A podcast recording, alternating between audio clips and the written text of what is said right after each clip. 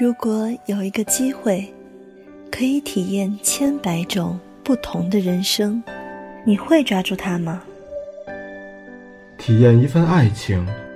当一个女孩说她再也不理你，不是真的讨厌你，而是她很在乎你，非常非常在乎。体验一种生活。我听人讲呢个世界有种雀仔冇脚。我只可以一直咁飞啊飞，飞到攰嗰阵就喺啲风入边瞓觉。体验一次死亡。对喽，如果你活着，早晚都会死；如果你死了，你永远都活着。来吧，让我们一起追着这每秒二十四帧的画格，去体验另一份人生。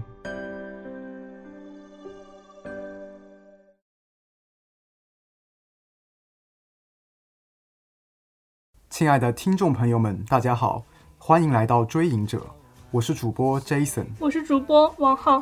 今天为大家带来的电影是同为皮克斯导演的两部动画电影《寻梦环游记》和《心灵奇旅》。《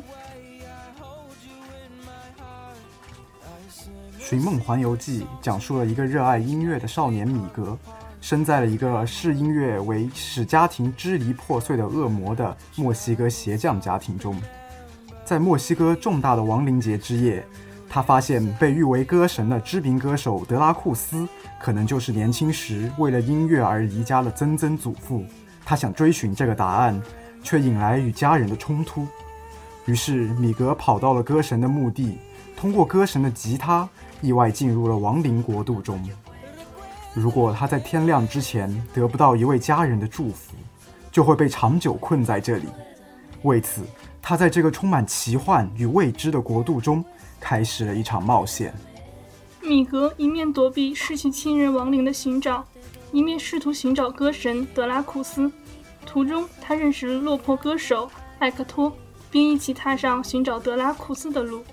在这个过程中，米格不断发现这个亡灵世界的奇妙之处，也不断的接近自己、艾克托与德拉库斯之间神秘关系的真相。德拉库斯不是歌神，而是艾克托年轻时的音乐搭档。但德拉库斯想要成名，艾克托却更在乎家人。于是，德拉库斯用毒药杀死了本要回家的艾克托，拿走了艾克托写给女儿的歌《Remember Me》，并凭借这首歌一举成名。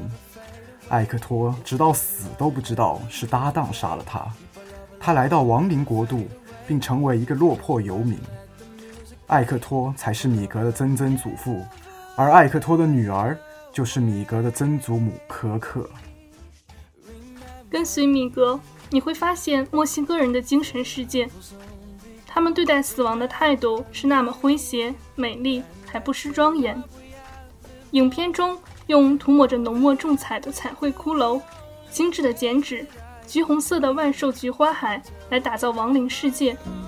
大家死后化为骷髅，仍旧享受人生，装扮美丽，年年高声唱歌，痛快喝酒，尽情跳舞。迪士尼与福克斯有一套经典的社会论题，但是《寻梦环游记》相比之前的几部作品，没有过多表达社会现象、人性问题，而是借助强烈的墨西哥式家庭观，更深入的探讨死亡、生命和亲情的意义。尤其是他提出了终极死亡的概念。如果世界上没有人记得你，你就会彻底从所有世界上消失。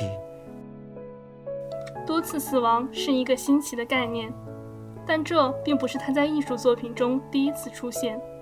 江南写《龙族》时，曾经借人物之口说过：“可人不是断气的时候才真的死去。”有人说，人会死三次。第一次是他断气的时候，在生物学上他死去；第二次是他下葬的时候，人们来参加他的葬礼，怀念他的一生；然后他在社会中死去，不再有他的位置；第三次是最后一个记得他的人把他忘记的时候，那时候他才真的死去。如果说“死亡”这个词本身留存了想象的空间，那么终极死亡。则再也不给人们一丝余地。影片赋予了亡灵世界两种截然相反的情绪：一是悲凉，亡灵们看似在另一个世界井然有序的生活，但他们再也无法主宰自己的命运，他们的存在取决于亲人的记忆与否；二是慰藉，它告诉我们，我们对于死亡的痛苦都不是无用的，思念也好，眼泪也好，伤痕也好，那都是记忆，而记忆。同样赋予了生命，记忆让亡灵继续在另一个世界生活着，注意着生者的世界。在亡灵世界，令人感觉很温馨的一个场景是，亡灵们温柔地看着他们的每一代后辈的成长。当米格进入亡灵世界时，每个都能立刻认出他，这是一种多么温馨的记忆和爱啊！电影对于生死大事给出了自己的价值观。没有回避这一个国内家长避之不谈的问题，反而用抽象的艺术手法为大众，特别是孩子们，构建了一个奇妙的生死世界。他成功的告诉人们，死亡并不像人们想象的那样黑暗而可怕，也并不是人一生的终结，只是另一个世界的另一个开始。死生就像人生的不同阶段一样，尽管处在这两个阶段的亲人们无法相见。但是有一种亲情上的纽带，使得死生之间架筑起了一座稳固的桥梁。电影用无限的意味深长，给我们指出了死生之间一个爱的灯塔。即便我们爱的人不在这个世界上了，但只要我们永远的铭记着他，他便会一直活在另一个世界，陪伴我们一代又一代。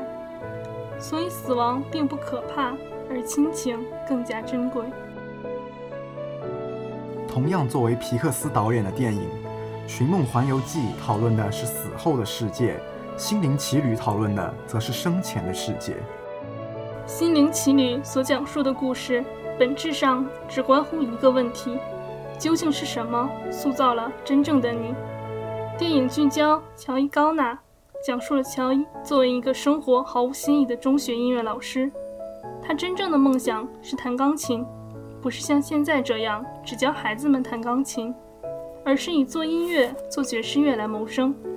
当他终于获得了梦寐以求的机会，在纽约最好的爵士俱乐部演奏时，一个小失误把他从纽约的街道带到了一个奇幻的地方——生之来处，也就是在现实世界中死去，成为了一个孤独的灵魂。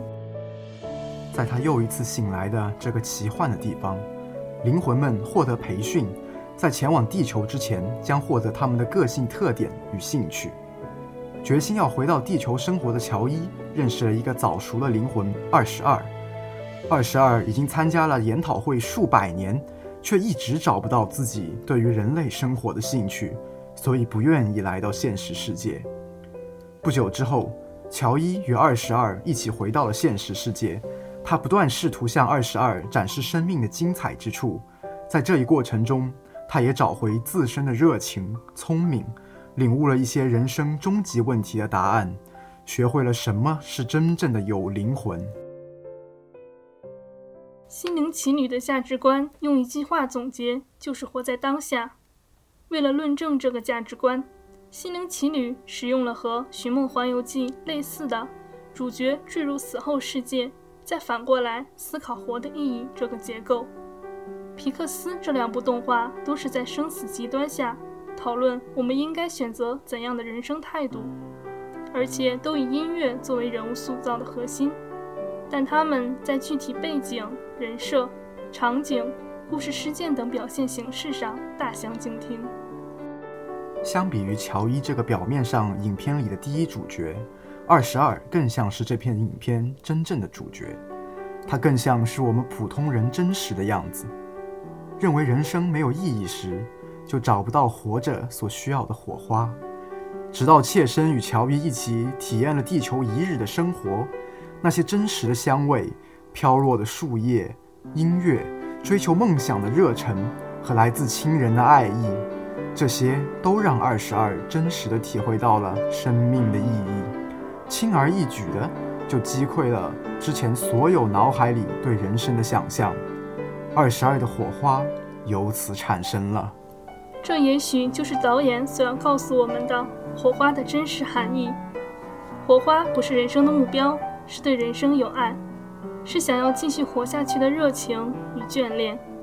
而当二十二与乔伊友情决裂时，二十二对自我存在价值的全面否定，使得自己变成了迷茫的灵魂，在忘我之境独自流浪，无家可归。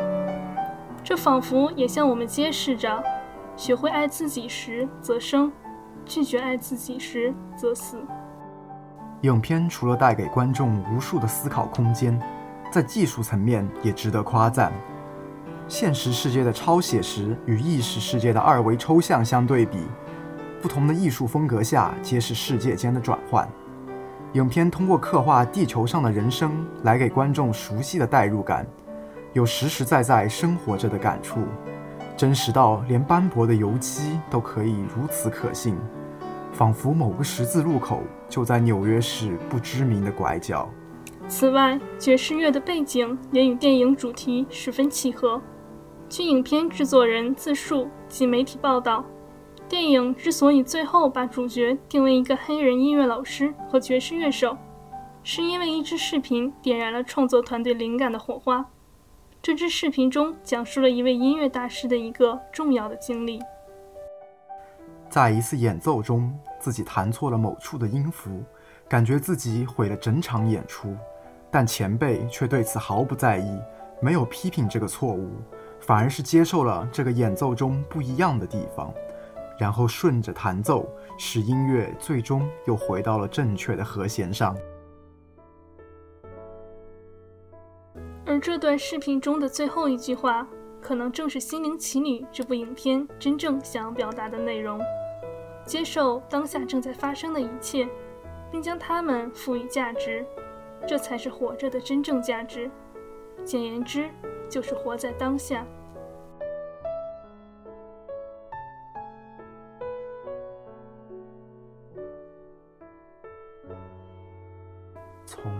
无声的。黑白的世界走来，走过流离，走过颠沛，遇过欢欣，遇过希望，然后来到我们眼前。我愿等在这路口，为邂逅更多如戏人生。我想跟在你身后，像影子追着光梦游。感谢收听本期《追影者》，我是主播 Jason，我是主播王浩，我们下期再会，再会。